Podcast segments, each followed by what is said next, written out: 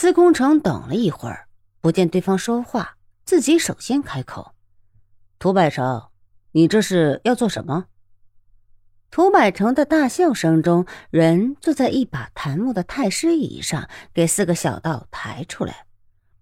我要做什么？你们还不知道吗？你想做什么？我们怎么知道？哼，老子懒得跟你们说话。霍老七，你给他们这些王八蛋大老爷说，抬老爷我下去。妈的狗东西，还敢跟老子装蒜！涂百成冷笑着，哼，孩儿们，给大王爷我仔细了，不许放一个人过去。果然，一个头目模样的花老七，大马金刀的立着牙上。各位老爷们儿，早上好，请问各位有没有吃早点呢？小店有的是刀削面和刀削面，要多少有多少。各位老爷们尽管吃。咱们这里好像马上就要做油炸鸡爪，各位不妨也等一等啊。这花老七笑嘻嘻的，却谁都知道江湖黑话。但个人都心机深沉，江湖上称宫门中人是鹰爪子，在这里给这花老七骂的更是不堪了，却全都当作没有听到，甚至他们好像根本就没有被骂过一样。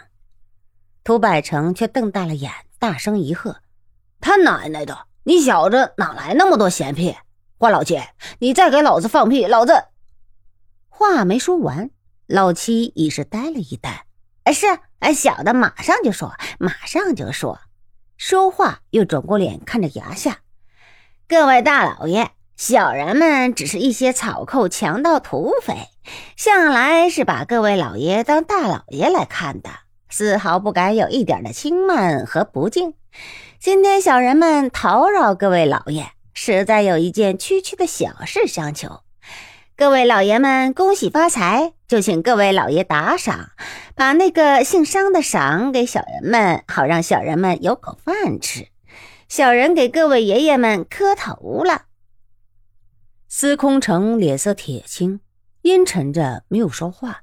商千刀笑得都要破了肚皮了，只是给乱发掩住了脸，谁都瞧不到他。一个神机营的人冷笑道：“哼，你们好大的胆子！”竟敢找上我们神机营，就知你们便能！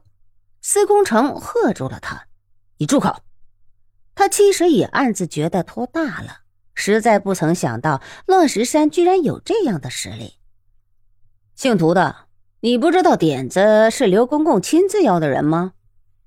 花老七大吃一惊：“啊，是刘公公！大王，姓商的是大内的要犯，咱们收手了吧？”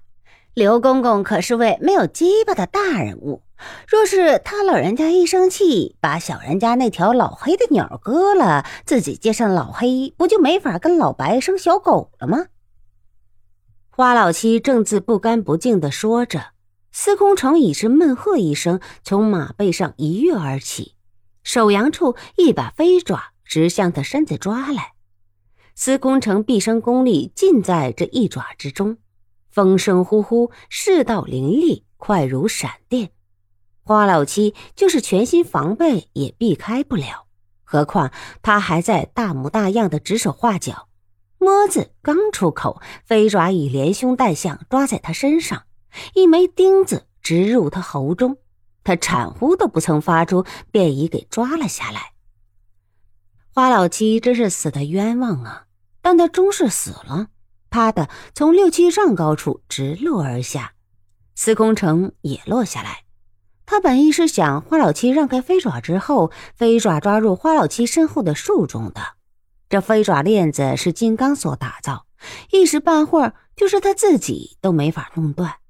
时机紧急，他才冒险一尝试的，却不想到这人这么无用。心中骂的花老七的十八代祖宗，老要忍不住从棺材中爬出来分说了，一口气不纯，从将近三丈高处坠下，坐在马背上，咯的一声，竟硬是坐得马脊背都断了，马惨嘶一声，软瘫在地。空中嗖嗖风响，火箭乱窜，众人忙到崖下，一人喝一声，双掌推的上千刀的那车子也到了崖下。各自挥动兵器拨开飞剑，但十几只马全都给射死，炎炎直烧的马毛皮焦臭。眼见群盗是怕伤了双千刀，这才没有向下放滚石、灰瓶之类的东西，否则下面众士全是绝世高手，也一样要去给王震他老人家拜年了。司空一行无不满是大汗淋头。崖上见杀了花老七。